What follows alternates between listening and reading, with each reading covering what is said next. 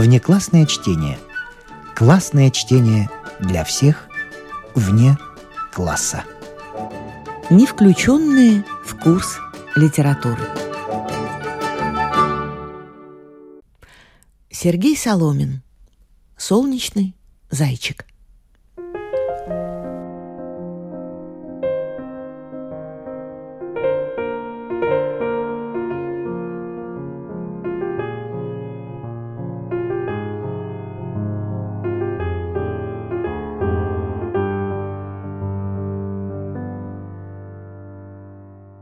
1900 каком-то году я провел лето в Петербурге, задыхаясь от жары и пыли.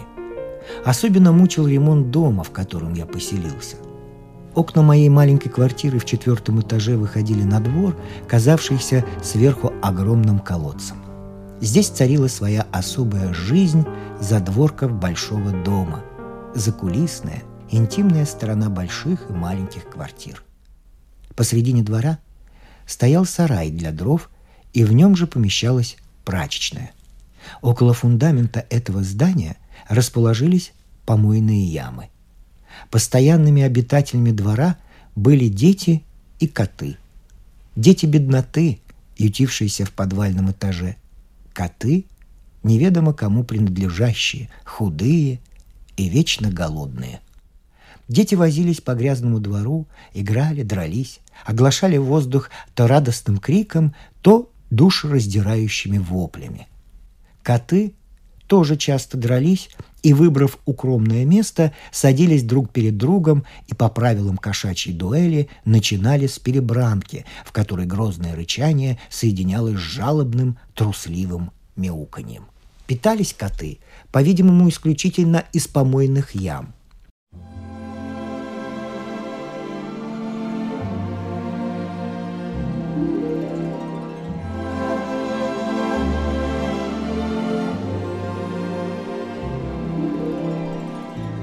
Несмотря на лето, только богатые квартиры стояли пустыми, и окна их, замазанные краской, напоминали глаза слепого.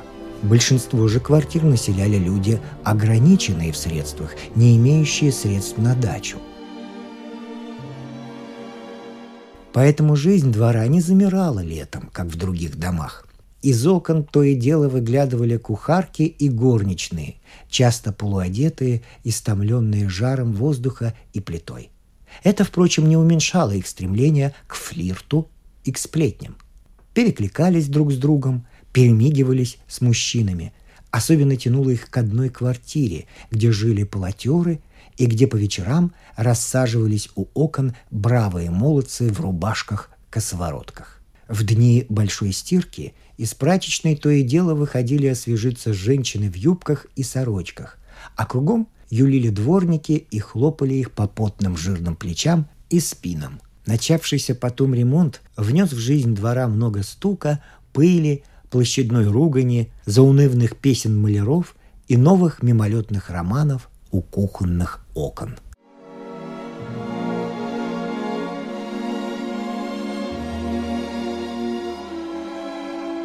Наконец наступил август. Маляры ушли, двор немного прибрался, вымыли окна больших квартир, пришел околоточный и кричал на старшего дворника, указывая рукой в белой перчатке на кучу мусора. Начался приезд сдач. В окнах больших квартир замелькали новые лица. Погода стояла прекрасная – в воздухе уже захолодало, но солнце светило ярко. Меня томила отчаянная скука. Дело, из-за которого я приехал в Петербург, все откладывалось. Знакомых у меня почти не было, а для ресторанов и столичных развлечений кошелек слишком худощав. Прогулявшись и напившись чаю, я садился с книгой у открытого окна, но скоро бросал чтение, увлекшись своеобразной жизнью огромного двора. Я знал отлично всех кухарок в лицо и догадывался об их любовных делах. Жизнь господ тоже не была для меня тайной. От нечего делать я говорил часто с дворниками и понемногу узнал, где кто живет и чем занимается. Так я отлично знал, что большую квартиру напротив моего окна занимает генеральша Курдюмова, вдова, живущая на пенсию и аренду с небольшого имения, что у нее есть два сына студента и племянница-девушка. «Красавица редкостная, можно сказать», — солидно сообщил мне старший дворник. И я с нетерпением ждал, когда это семейство переедет с дачи.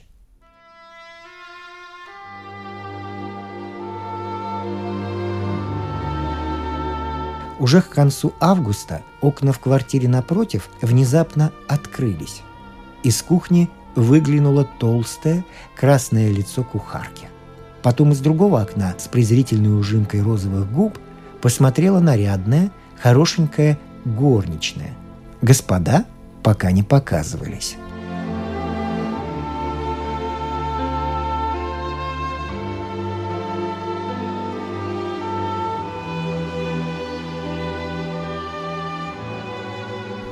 Однажды, подойдя к открытому окну, я увидел напротив что-то белое, кружевное, копну золотых волос, розовый фарфор щек. Но не успел я вглядеться, как меня ослепил яркий солнечный луч, и через двор послышался звонкий девичий хохот.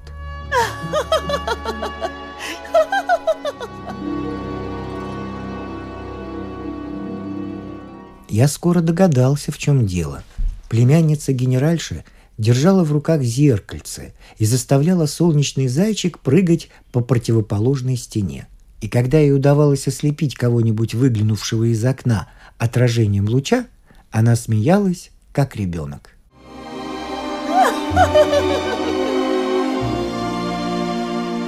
Дворник не польстил ей.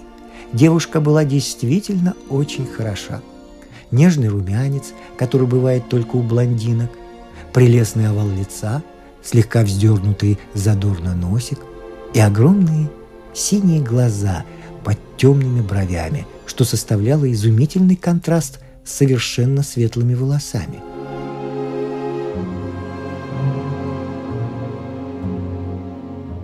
Любоваться чудным лицом и стройной фигурой девушки вошло у меня в привычку удивляло меня одно. Она регулярно, каждый день, когда светило солнце, становилась у открытого окна зеркалом и забавлялась игрой зайчика, который прыгал по темной стороне двора, по крыше прачечной, по стенам дома, забирался под самую крышу или бегал по мостовой двора. Для девушки 19 лет такая шалость казалась не по возрасту. Ну раз, ну два, но почти ежедневно?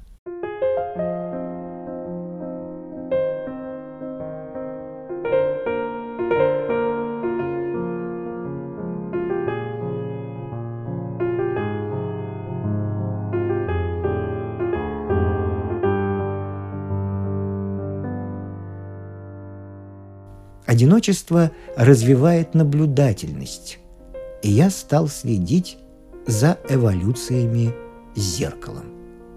В них мне почудилась какая-то система. Сначала зайчик прыгал беспорядочно, но потом останавливался на углу прачечной и здесь долго прыгал с маленькими промежутками. Прыгнет раза три, потом небольшой промежуток, опять прыгнет раз пять, и новый промежуток, уже больший, и так далее. Минут 10-15 играет зайчик, не сходя с угла прачечной –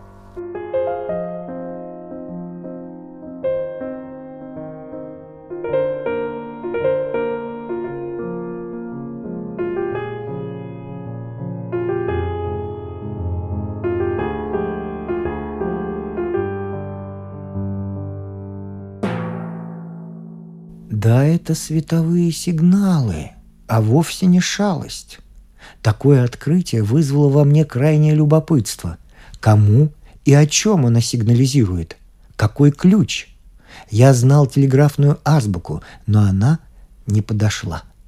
Тогда я решил прыжки зайчика перевести на цифры.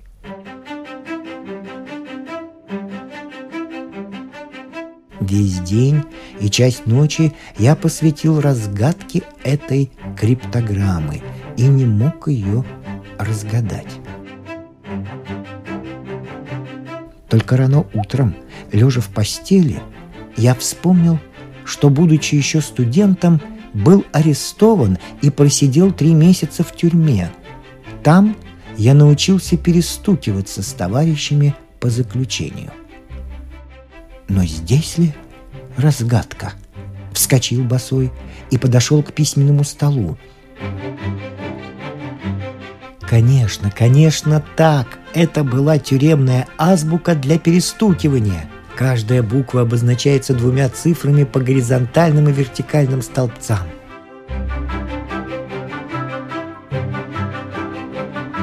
На следующий день я имел вот такую запись. Вот что сигнализировала племянница генеральши неизвестному лицу. «Не сомневайся в моей любви, жди терпеливо». Я рассмеялся. Обычная история. Какой-нибудь бедный, но прекрасный молодой человек. Дачное знакомство. Тетка, конечно, и мысли не допускает о браке. Может быть, молодого человека даже выгнали из генеральского дома, и он поселился теперь в мебелированной комнате и смотрит влюбленными глазами на свою Джульетту. А она ободряет его ласковыми словами, переданными световыми сигналами. Мне стало даже совестно, что я вмешался в эту интимную историю и разгадал чужую тайну. Дня два я не делал записей, но на третий девушка сообщала своему возлюбленному. Твой план никуда не годится.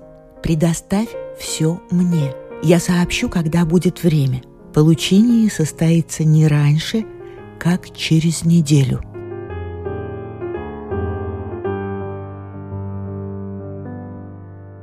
Последняя фраза указывала, что кроме любви девушку и неизвестного связывает еще какое-то дело. План, получение. Конечно, получение денег. Я чувствовал, как во мне просыпается сыщик Шерлок Холмс. Преследует человека назойливая мысль. «Разгадай тайну». Я перестал даже думать о собственных делах, до того увлекся сыском. Зайчик просигнализировал. Радуйся, милый, скоро, скоро. Баронесса пригласила меня к себе погостить. Когда будет нужно, зайду к тетке и дам тебе знать. Жди терпеливо.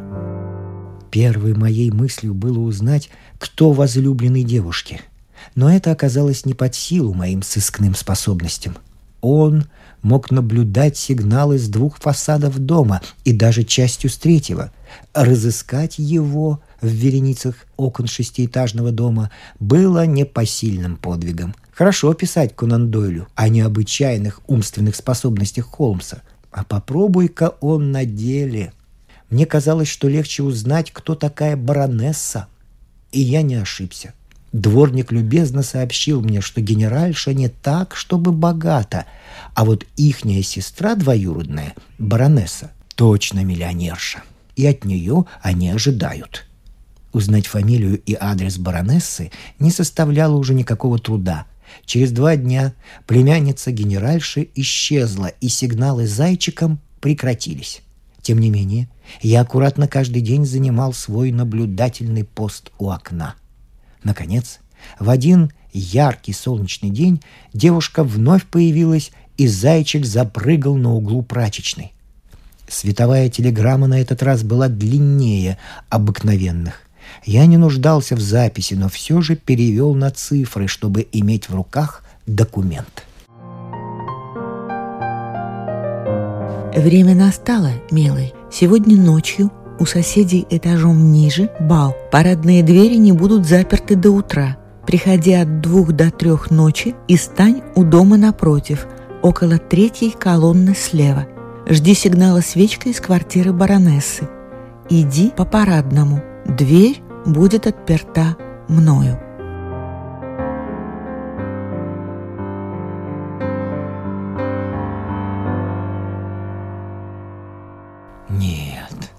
Это не любовное свидание. Девушка нашла бы тысячу других способов, чтобы видаться наедине с возлюбленным. Здесь что-то не то. и в голове замелькали выражения из прежних криптограмм. «Сообщу, когда будет время. Получение ожидается через неделю». Запомнились слова дворника. «Баронесса-миллионерша, от нее ждут». Миллионное наследство. Готовится грабеж. Быть может, убийство? Мною овладела смелая безумная мысль. Я пойду и стану у третьей колонны против дома, где живет баронесса. Дождусь сигнала и войду. Преступление будет предупреждено.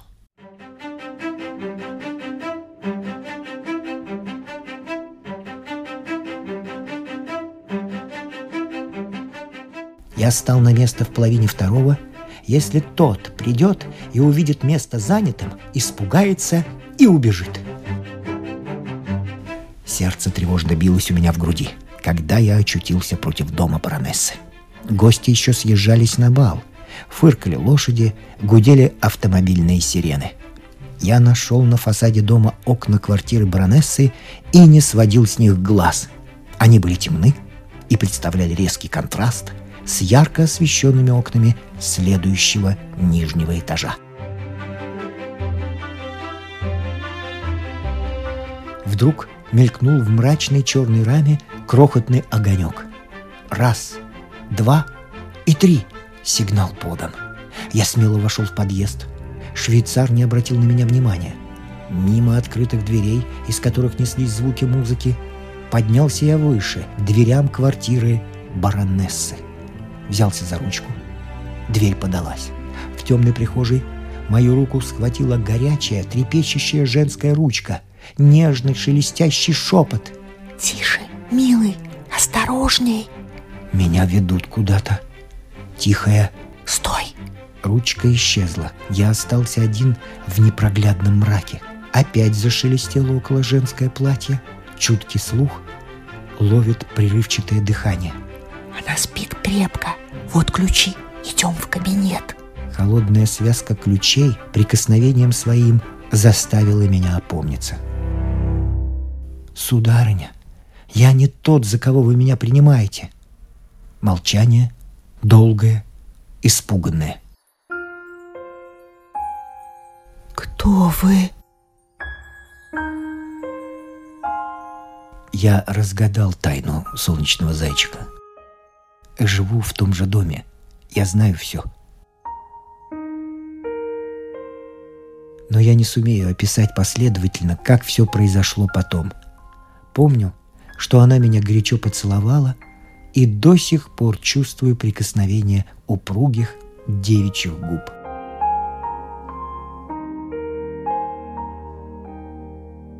Помню, что я ходил с ней в кабинет баронессы, отпер письменный стол – и достал огромную пачку денег.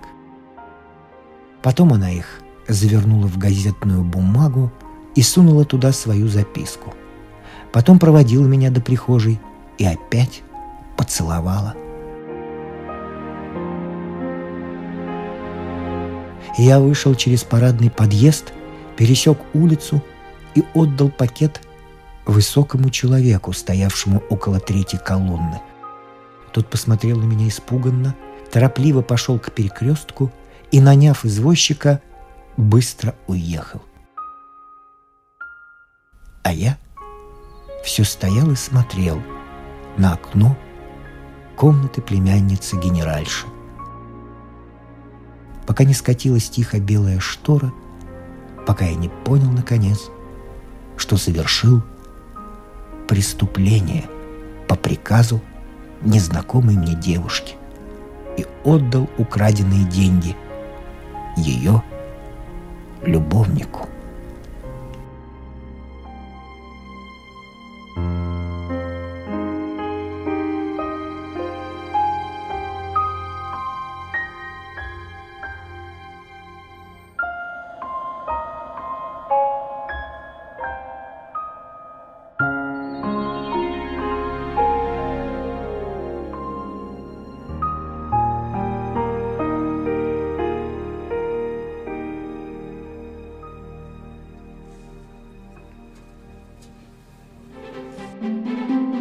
Не включенное в курс литературы.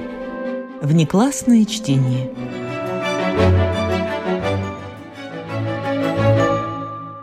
Аугуст Китсберг. 10 копеек.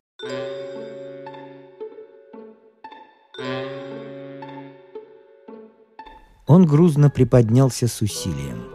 Даже не приподнялся, а лишь сдвинулся с места и медленно повернулся. Очень медленно, наподобие ветряной мельницы, когда ее устанавливает по ветру рука мельника.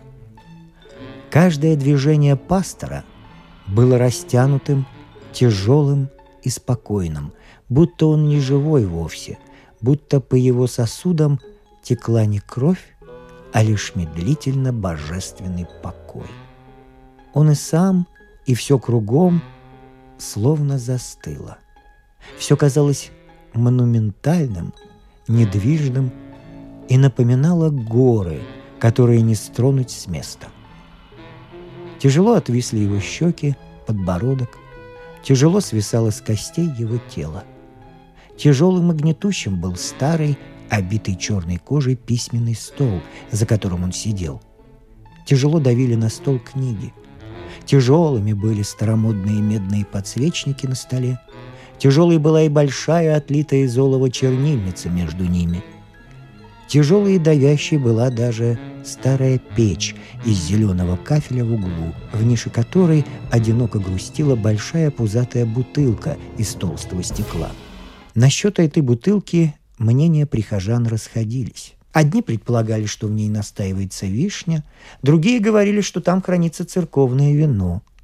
Оба предположения были ошибочными. Бутылка содержала всего лишь чернила. Они стояли в теплом месте, чтобы порошок как следует растворился. Сверху тяжко нависали плотно уложенные потолочные балки.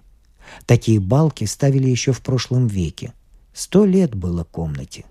Старыми были и предметы в ней, ибо церковники бережливы, а эта семья из поколения в поколение служила в этой церкви уже 200 или даже более лет.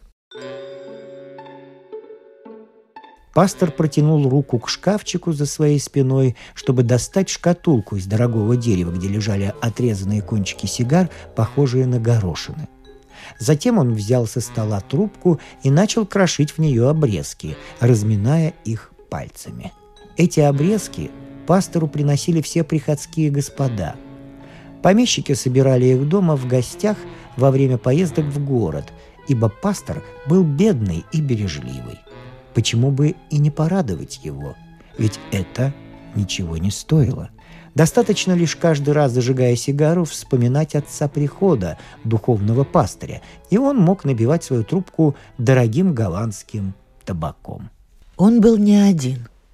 В комнате находилась такая же пожилая, очень пожилая женщина. Сухонькая старушка, проворная и легкая. Пастор предоставил ей спокойно высказаться, разговор облегчает душу. Речь старушки текла словно вода, которая наталкивается на скалу и разбивается об нее. Я этого сделать не могу. Ты должна все же заплатить эти 10 копеек. Как заведено. Пастор подумал о своем сыне и племяннике. На что же они будут жить, если он начнет менять старые обычаи? Так заведено еще со шведских времен. Старуха стояла на своем. Да, она знала, что так заведено, что за бумажку надо платить. Она бы и принесла эти десять копеек, но у нее их и впрямь не было. А бумажка нужна.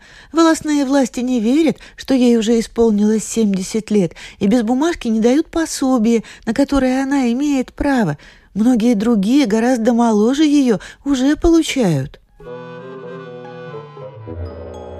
«Старуха врет», — подумал пастор, «чтобы у человека, дожившего до 70 лет, 10 копеек не было.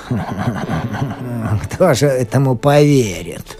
Неужто ты, подобно стрекозе, только и пела и танцевала всю свою жизнь, что у тебя к зиме, к старости ничего не припасено. что же, пойди тогда к муравью, лентяйка.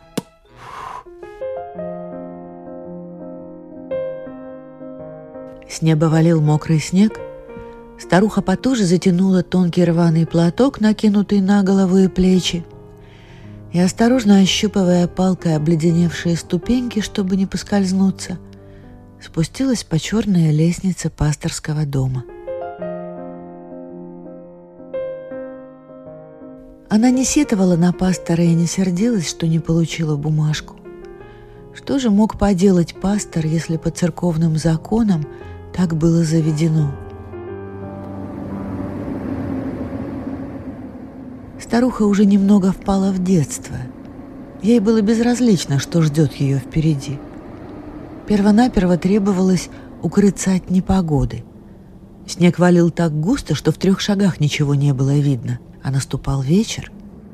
Ей вспомнилось, что неподалеку церковная корчма. Корчмарь наверняка даст ей кусочек хлеба и разрешит переночевать, прикорнуть где-нибудь в уголке.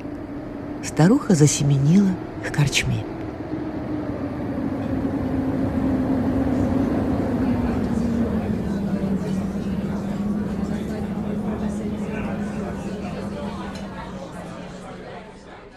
Как здесь было хорошо!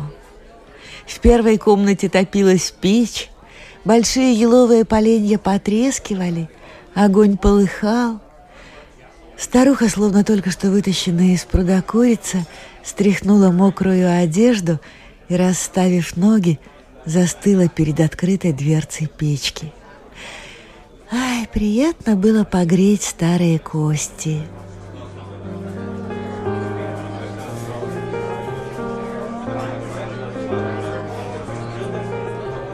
Из зала доносились веселые голоса и оживленный гул разговора. Но какое ей до этого дело? Тепло уже начало проникать сквозь одежду. Вслед за ним пришли и мысли. Вспомнилась неполученная бумажка о старости и пособие от волости. Старуха всхлипнула. Волосные власти требовали эту бумажку просто так, из упрямства – Разве у них нет глаз? Разве они не видят, что ей нужна помощь? Старуха заплакала еще сильнее. Сердце ее разрывалось на части. О, Боже! Нигде-то ей не найти ни помощи, ни милости.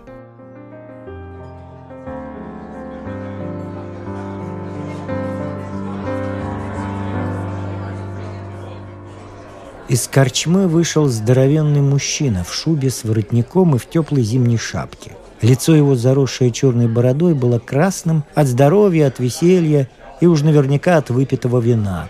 На мгновение его взгляд задержался на плачущей старушке, и, пройдя мимо нее, он скрылся за дверью.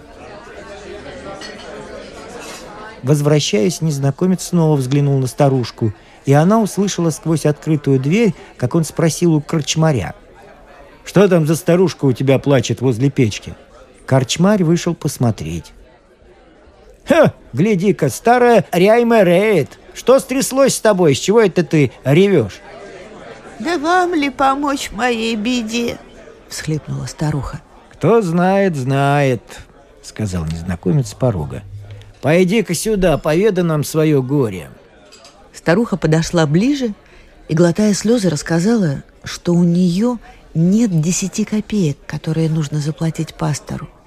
Она вовсе не жаловалась, ведь пастор не может выдать бумажку без денег. «Черт возьми!» – вырубился мужчина с черной бородой.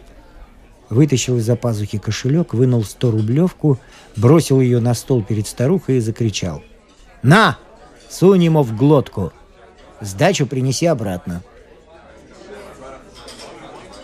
Старуха недоверчиво на него взглянула – «Это и впрямь деньги?» — спросила она. «Сто рублей. Заплати сколько надо и спроси сдачу. 99 рублей 90 копеек». «Да смотри, не потеряй деньги-то!» — наставлял корчмарь.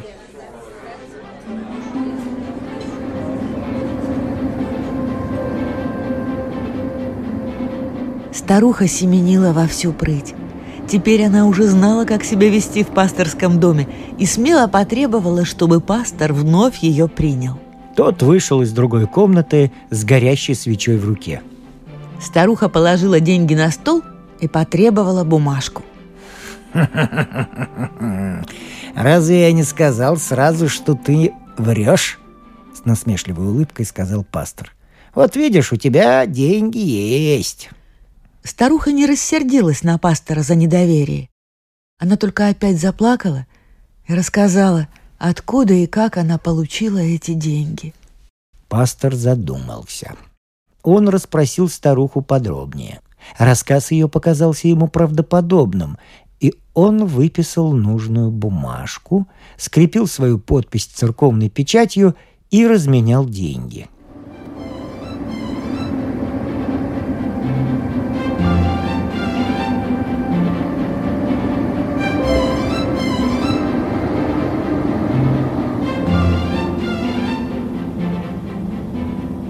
Не было человека счастливее старухи. Возвратившись в корчму, она готова была упасть в ноги незнакомцу. И, получив сдачу, он подарил старухе, подумать только, пять рублей. До чего же он был щедрым к бедной женщине. Корчмарь позеленел от зависти.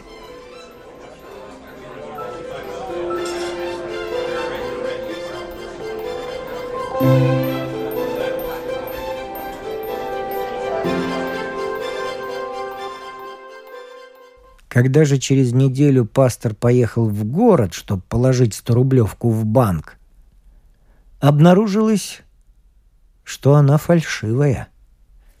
Были допрошены и Ряймереет, и Корчмарь, но никто не знал, что за человек тот щедрый незнакомец. Разве упомнишь всякого, кто заходит в придорожную корчму? thank you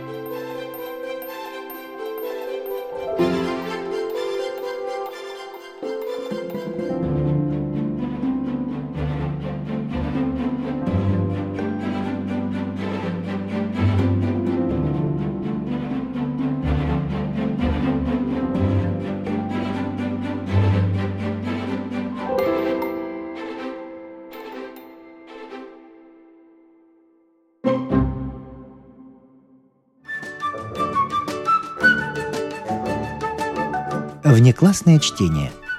Классное чтение для всех вне класса.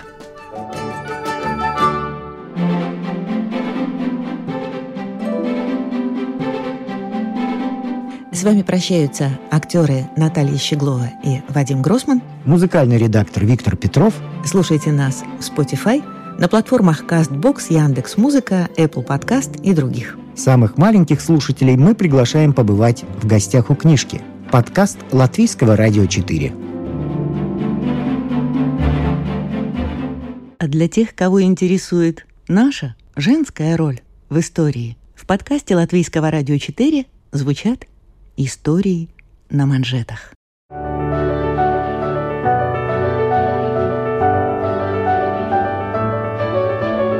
О знаменитых дамах своего да и нашего времени, о тех, чья жизнь стала отражением эпохи, об участницах или свидетельницах поворотных моментов в истории человечества, истории на манжетах.